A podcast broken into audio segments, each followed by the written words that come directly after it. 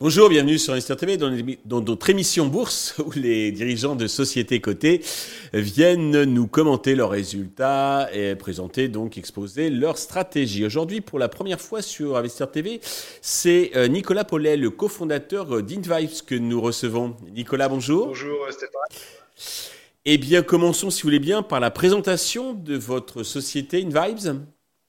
Tout à fait. Alors, euh, InVibes Advertising, c'est une société que nous avons cofondée avec mon associé Chris Vlamink en 2011 et qui, est euh, présente maintenant depuis près de 15 pays.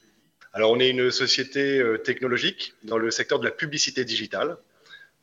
notre mission, en fait, c'est de rendre la publicité plus efficace pour nos clients, qui sont les agences médias, les annonceurs. Et euh, concrètement, bah, en fait, on va développer des formats in-feed euh, innovants, des algorithmes de ciblage basés sur la big data et divers euh, services et solutions technologiques pour des campagnes publicitaires digitales. D'accord. Alors, est-ce que vous pouvez nous préciser quelles sont vos spécificités, vos atouts qui vous démarquent des autres acteurs du, du, du marché? Oui.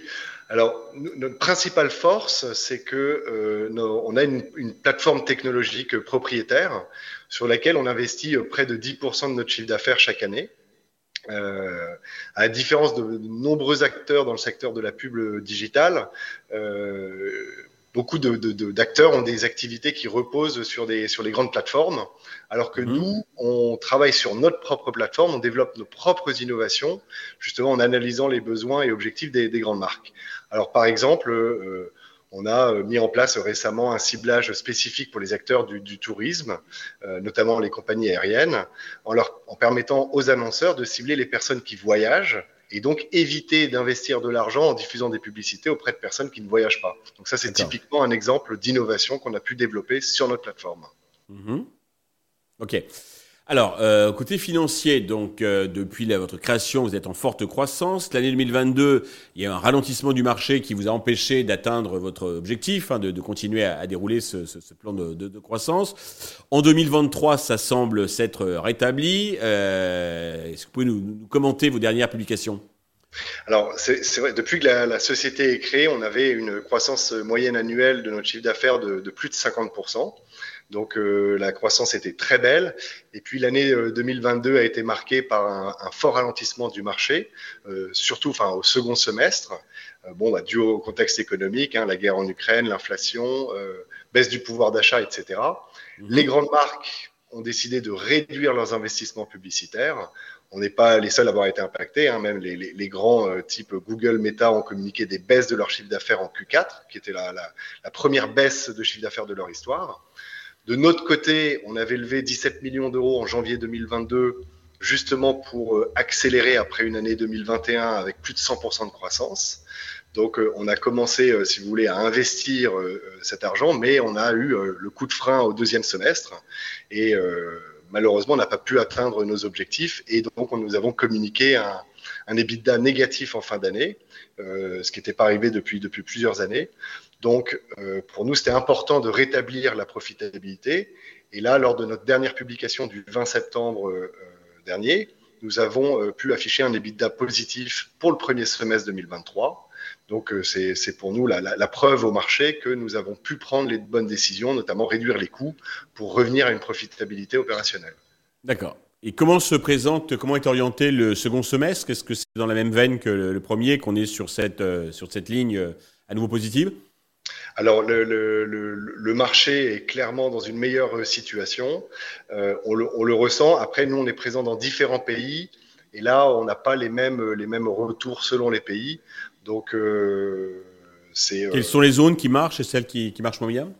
On a alors on, on a d'ailleurs on le, on le, dit dans notre communiqué de presse les, les, les, la partie euh, des, des, pays qui sont euh, les pays existants qu'on avait lancés au départ qui sont euh, la France, Espagne et euh, Suisse celle-ci est plutôt euh, euh souffre plutôt, on va dire, de, de, depuis euh, depuis mi 2022. Et à l'inverse, les nouveaux pays sur lesquels on a investi, comme le UK, l'Allemagne et l'Italie, là, on, on, observe une croissance qui est, qui est, qui est plus intéressante. D'accord. Parce que vous y implantez peut-être, mais est-ce que à terme on va pas retrouver le, phénomène donc des, des premiers pays que vous avez cités? En fait, vous y a, alors en effet, on part d'une base qui est, qui est, qui est, plus basse, hein, puisque c'est des démarrages, mais on sent aussi qu'il y a des, des dynamiques qui, dé, qui, dé, qui, diffèrent selon les, selon les zones. Euh, clairement, par exemple, le, le, le UK est, est plutôt euh, euh en forme, euh, à l'image de ce qu'on peut avoir aussi aux États-Unis, où le marché est plutôt dynamique. D'accord. Pour les prochains semestres, quels sont euh, vos enjeux, votre plan de route? Alors, on a, on a euh, trois euh, piliers hein, dans, pour notre développement. D'abord, on va continuer notre croissance à l'international euh, à travers les équipes qui sont présentes dans les pays dans lesquels nous sommes présents. Donc là, il y a clairement de la croissance à aller chercher. En organique, hein En organique. Vous, à l'international, c'est en organique. Vous, oui, c'est en organique, toujours. L'idée, c'est monter des petites équipes locales et les faire grossir avec le business. D'accord. donc tout ça qui repose sur la même plateforme dont je parlais au début de, de l'interview. Mhm. On va maintenir nos investissements en R&D. Euh, là, l'idée, c'est très simple, c'est de, renforcer nos avantages concurrentiels grâce à l'innovation. Euh, et en parallèle, le dernier point, c'est euh, on développe depuis un an, un an et demi des, ce qu'on appelle solutions et services à valeur ajoutée pour des secteurs spécifiques, un peu à l'image de ce que je vous expliquais pour le ciblage sur les voyageurs, où c'est quelque chose qu'on a pu proposer parce que justement, on est propriétaire de notre plateforme euh, qui est 100% euh, intégrée en fait. Euh, L'IA, la fameuse IA, est un sujet pour vous ou pas, pas vraiment?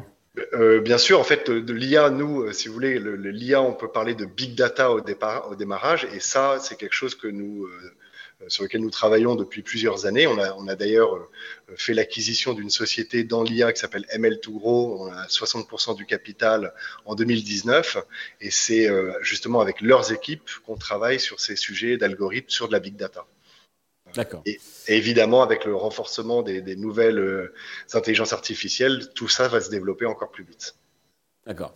Alors, le cours boursier, indépendamment bon, des, des small caps, hein, qui ne sont pas très bien euh, traités par le, par le marché en ce moment, euh, est peut-être un peu resté encore sur l'épisode 2022 qu'on vient d'expliquer, puisqu'on est en recul de euh, environ 40% depuis le, le, début de l'année.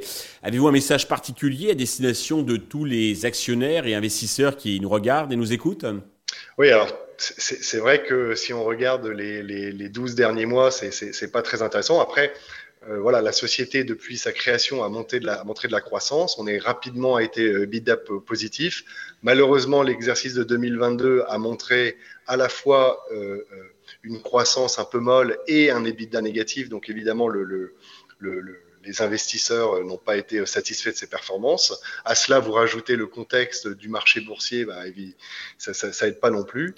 nous, on, on, veut regarder pour le futur et on voit que le marché publicitaire, et c'est un énorme marché de, avec plus de 500 milliards de dollars investis chaque année hein, dans, le monde, c'est un marché qui est en croissance car les annonceurs sont de plus en plus nombreux à communiquer en ligne. C'est là où se trouvent les audiences, hein, euh, qu'ils soient des prospects ou des clients. Et nous, à travers notre plateforme technologique, nous avons pour objectif de devenir un acteur incontournable de ce, marché. Euh, et on va prendre des avantages concurrentiels à travers nos innovations.